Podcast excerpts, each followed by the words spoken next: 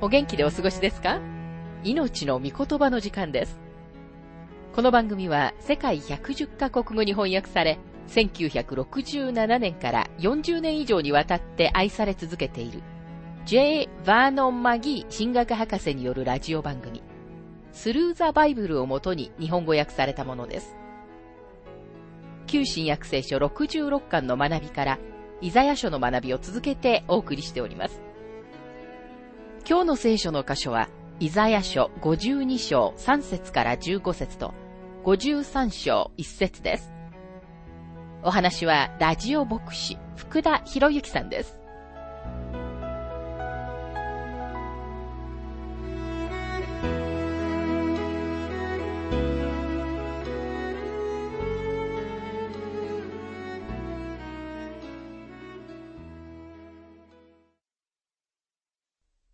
イザヤ書52章の学びをしていますが、3節誠に死はこうおせられる。あなた方はただで売られた。だから金を払わずに買い戻される。ご自分の聖なる都を取った者たちから何も受け取られなかったのですから、神様はそのお返しに彼らに何もお与えにはなりません。神様は彼らから町を取り戻し、もう一度回復されるのです。イザヤ書52章の4節誠に神である主がこうおせられる。私の民は昔、エジプトに下って行ってそこに起立した。また、シリア人がゆえなく彼らを苦しめた。ヤコブは招待状を受け取ってエジプトに下っていったのですが、彼の子供たちは奴隷にされました。アッシリア人たち、また他の者たちも同じように彼らを抑圧し迫害しました。千年王国が始まるときには、そのような抑圧や迫害は終わります。イザヤ書52章の5節さあ今、ここで私は何をしよう？主の蜜げ。私の民はただで奪い取られ、彼らを支配する者たちはわめいている。主の蜜げ。また私の名は一日中絶えず侮られている。神様は何年にもわたるご自分の民の拒絶から何の得もされませんでした。そこで神様は言われます。イザヤ書52章の6節それゆえ私の民は私の名を知るようになる。その日、ここに私がいると告げる者が私であることを知るようになる。主イエスがこの地上におられた2000年以上前、彼らは主を知りませんでした。しかし彼らは主が再び来られる時には確かに主を知ります。そして主はここに私がいると言われるのです。世はキリストを拒絶しました。しかしいつの日か主はキリストを拒絶した世に対して、ここに私がいると言われます。しかしその時には、主を拒絶した人たちが主に立ち返るにはもう遅いのです。イザヤ書52章の9節エルサレムの廃墟よ、共に大声を上げて喜び歌え。主がその民を慰め、エルサレムをあがなわれたから。現代のエルサレムについて気づくことの一つは、そこには喜びの歌が欠けているということです。そこの教会にさえも、それが当てはまります。そこでは喜びの歌を聞くことは決してありません。オマールのモスクの周りでは、すべてが陰気な調子です。嘆きの壁に行くなら、そこで耳にするのは嘆きであり、ユダヤ人たちは自分たちの頭を壁にコツコツと打ちつけています。でも千年王国では、すべての人が楽しい時を持ちます。彼らは大声を上げて喜び、共に歌うのです。今日でさえ、神様は私たち生徒が不満を言い、他の人たちを非難しながら不機嫌な顔で歩き回るのはお好きではないと思います。神様は私たちに喜んでほしいと願っておられます。ヨハネは第一ヨハネ一章の四節で、私たちがこれらのことを書き送るのは、私たちの喜びが全きものとなるためですと述べています。それは束の間の喜びではなく、いつでも喜んでいる喜びのことです。千年王国は、主がご自分の人たちに教えられた、マタイ16章の10節にあるように、御国が来ますように、御心が天で行われるように、地でも行われますようにという祈りに、神様が答えてくださる時なのです。その時には涙も悲しみもなくなります。もはやこの地上に嘆きはありません。涙と悲しみと嘆きの代わりにそこには喜びがあり、彼らは千年王国が来たことを知るようになるのです。あなたが神聖と新しい世界を喜ぶためには、誰かが生みの苦しみをしなければならないのです。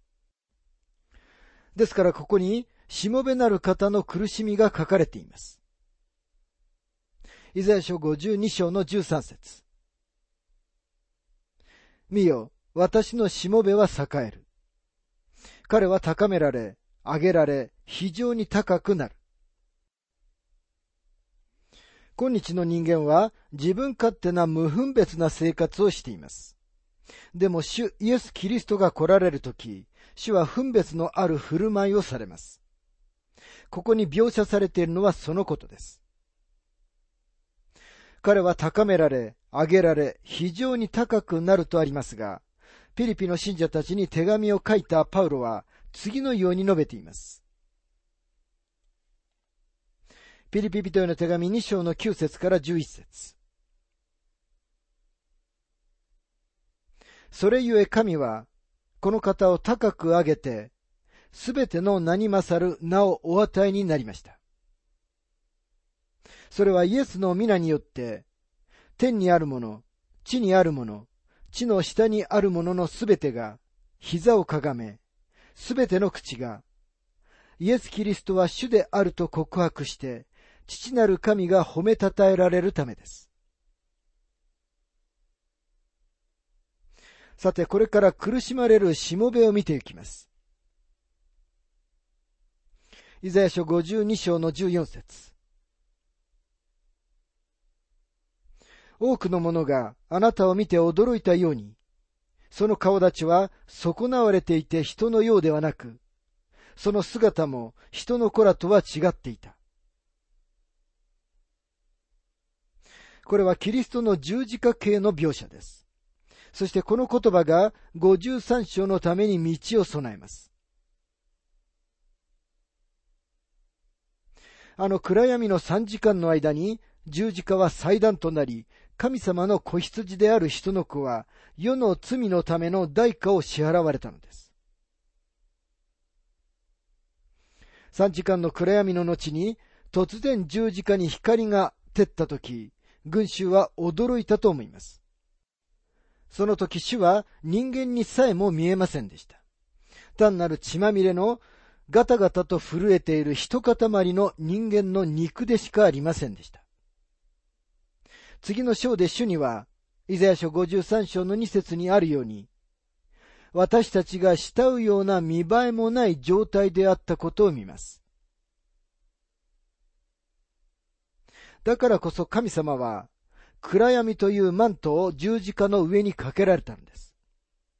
そこには人間の不健全な好奇心を満たすようなものは何もありませんでした。またその顔立ちは損なわれて人のようではなくと書かれていますが、死は殴られ、元の顔が見分けられないほど損なわれていたのです。十字架の上で死はただガタガタと震えている一塊の人間の肉にしか過ぎなかったのです。死は十字架でそのような思いをされたのです。イザヤ書52章の15節そのように彼は多くの国々を驚かす。王たちは彼の前で口をつぐむ。彼らはまだ告げられなかったことを見、まだ聞いたこともないことを悟るからだ。これは人々が正しく理解したとき、主の死は彼らを驚かすということです。キリストの死は誰にとっても決して平凡なことになってはならないのです。主の死は人間の死とは全く違っていました。人々を驚かすという言葉を使わないで、主の死を適切に説明することはできません。さて、イザヤ書53章の学びに入りますが、神様の御言葉に親しんでいる人は、イザヤ書53章と詩編22編が聖書の他のどの箇所にもない鮮明なキリストの十字架の出来事を記していることを実感しています。四つの福音書だけが神様の御子の死の恐ろしい出来事の悲しい逸話を説明しているという考えに慣れている人にはショックかもしれません。もし福音書の記事を注意深く調べんなら、福音書にはただ十字架形に続いてはいるけれども、無関係ないくつかの出来事が書かれていて、実際の十字架形は尊敬を込めた制限のもとに略されているということに気づきます。精霊が十字架の上に沈黙のベールを引かれ、好奇心に満ちたボートがじろじろ見たり、横目で見たりしないように、ゾッとするような詳細は一切書かれていないのです。主を殺した残忍な群衆は座って主を見ていたと言われています。あなたもその群衆に加わることは許されてはいません。彼らでさえも全てを見たわけではありません。なぜなら神様がご自分の御子の苦しみに暗闇のマントをかけられたからです。ですからあなたも私もおそらく永遠に主の苦しみの大きさを知ることは決してないと思います。神様は私たちが知る必要のないことを知らないようにされたのだというのは十分にあり得ることです。神様は私たちがあまりにも神聖なことを平凡なこととして取り扱うことがないように望まれたのです。私たちは聖なるものに慣れ慣れしくなる危険があるということを常に自分たちに思い起こさせなければなりません。イザヤ書52章の11節にはこのように書かれています。されよ、されよ、そこを出よ、汚れたものに触れてはならない。その中から出て、身を清めよ。主の器を担う者たち。イザヤはキリストがお生まれになる700年前に、主の苦しみの一部を私たちに示します。これは他のどこにも書かれてはいません。先に行く前に、今私たちは一つの質問に答えるために時間を取らなければなりません。この質問は間違いなく今でも誰かがしている質問です。イザヤがキリストのことを指していると、どのようにしてわかるのですか？イザヤはキリストがお生まれになる700年も前に書いたのに。ピリポが荒野でヒッチハイクをして、エチオピア人の宦官の馬車に乗せてもらった時に、エチオピア人がした質問はまさにそのことでした。彼はエルサレムから自分の国に帰る途中で、イザヤ書の53章を読んでいました。その章のどこを読んでいたかまで書かれています。彼はイザヤ書53章の7節から8節を読んでいました。そこにはこのように書かれています。彼は痛めつけられた。彼は苦しんだが口を開かない。ほふり場に引かれてゆく羊のように、毛を刈る者の前で黙っている目羊のように、彼は口を開かない。虐げと裁きによって彼は取り去られた。彼の時代のもので誰が思ったことだろう。彼が私の民の背きの罪のために打たれ、生ける者の力立たれたこと。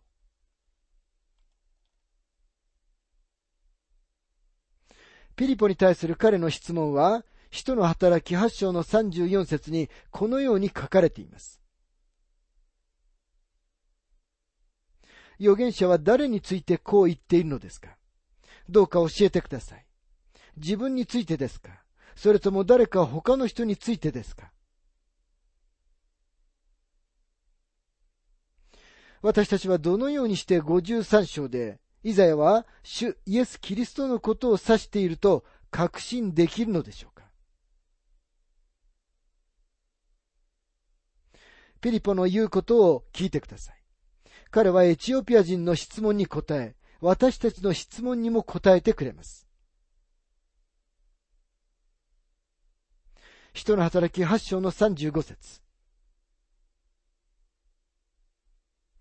ピリポは口を開き、この聖句から始めてイエスのことを彼に述べ伝えた。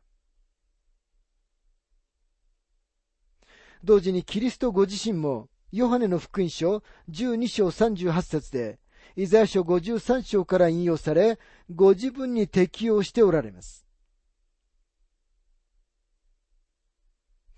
また、使徒パウロは、ローマ人への手紙10章の16節で、同じ章をキリストの福音との関連で引用しています。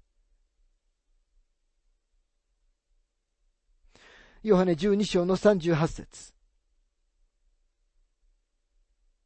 それは、主よ、誰が私たちの知らせを信じましたか？また、主の身腕は誰に表されましたか？といった預言者以前の言葉が成就するためであった。ローマ人への手紙10章の16節にはこのように書かれています。しかし、すべての人が福音に従ったのではありません。主よ、誰が私たちの知らせを信じましたか？とイザヤは言っています。聖書は、イザヤ書53章がキリストを指していることに何の疑いも残しません。それだけでなく、これはキリストがその上で死のうとされている時の十字架の映像に他ならないのです。最初の9節までは、救い主の苦しみを私たちに教えてくれます。そしてこの章の残りは、救い主の満足を語っています。苦しみと満足という二つのテーマは同じところに属しているということに気づきます。苦しみはいつでも満足に先立ちます。あまりにも多くの人々が人生のすべての耐え難い経験を避けて幸福への近道を歩もうとします。しかし満足のための近道はないのです。神様でさえも近道をされることはありません。主は十字架を避けて王冠をお受けになることができたのです。そのようにすることがサタンの提案でした。でも満足の前にはいつでも苦しみがあります。これが神様のやり方です。もしかしたら今日、あなたは何か試練や困難に直面しているかもしれません。しかしぜひ勇気を出してください。神様はあなたを霊的に成長させないでは、あなたに試練や困難を許されることはありません。あなたは今、神様が辿られた道と同じ道にいるのです。もしあなたが神様と共に歩むなら、その道は最後には必ずあなたを喜びと賛美へと導いてくれます。詩編30編の5節にはこのように書かれています。夕暮れには涙が宿っても、朝明けには喜びの叫びがある。イザヤ書53章の一節私たちの聞いたことを誰が信じたか主の身腕は誰に現れたのか預言者は不平を記録しているかのようです。なぜなら彼のメッセージを信じる者がいないからです。彼に明らかにされたメッセージは人間によって与えられたものではありません。そのことはいつでも預言者の悲しい役目なのです。神様が前に六章でこの人イザヤを呼ばれたとき、神様は彼に言われました。あなたは人々が耳を傾けようとしないメッセージを受け取る。あなたが彼らに私の言葉を語るとき、彼らはあなたを信じない。確かにイザヤはそれを経験しました。神様のメッセンジャーたちは、この世から両手を広げて歓迎されることはありませんでした。預言者たちは石打ちにされ、メッセージは無視されました。それは今日でも同じです。もしあなたが牧師や伝道者や宣教師であって、神様の御言葉をありのまままっすぐに語っているなら、おそらく群衆はあなたを歓迎せず、ほんのわずかな人たちだけがあなたのメッセージを受け入れるはずです。なぜなら神様の御言葉は、神様の愛と許しや恵みだけではなく、私たち人間の罪、汚れ、永遠の裁きや地獄について、はっきりと語っているからです。マギー博士はご自分の経験を次のように述べています。私が子供の頃に出席していた教会の牧師は、誠実なキリストのしもべであり、人を喜ばせるよりも、神様を喜ばせることを求めていました。でも彼のメッセージは、ほとんど拒否され、彼は群衆から人気がありませんでした。彼らは町のリベラル主義の説教者の方を好みました。でも彼が正しかったことはその後、時が証明しました。ですから私たちは、私たちの耳に心地よいことだけを語る教師や偽預言者に警戒しなければなりません。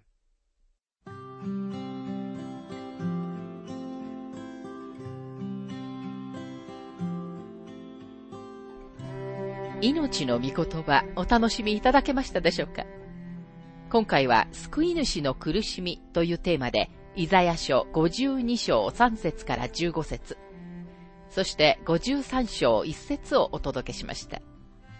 お話はラジオ牧師福田博之さんでした。なお、番組ではあなたからのご意見、ご感想、また聖書に関するご質問をお待ちしております。お便りの宛先は、郵便番号592-8345大阪府堺市浜寺昭和町4-462浜寺聖書協会命の御言葉の係。メールアドレスは全部小文字で ttb.hbc.gmail.com です。どうぞお気軽にお便りをお寄せください。それでは次回までごきげんよう。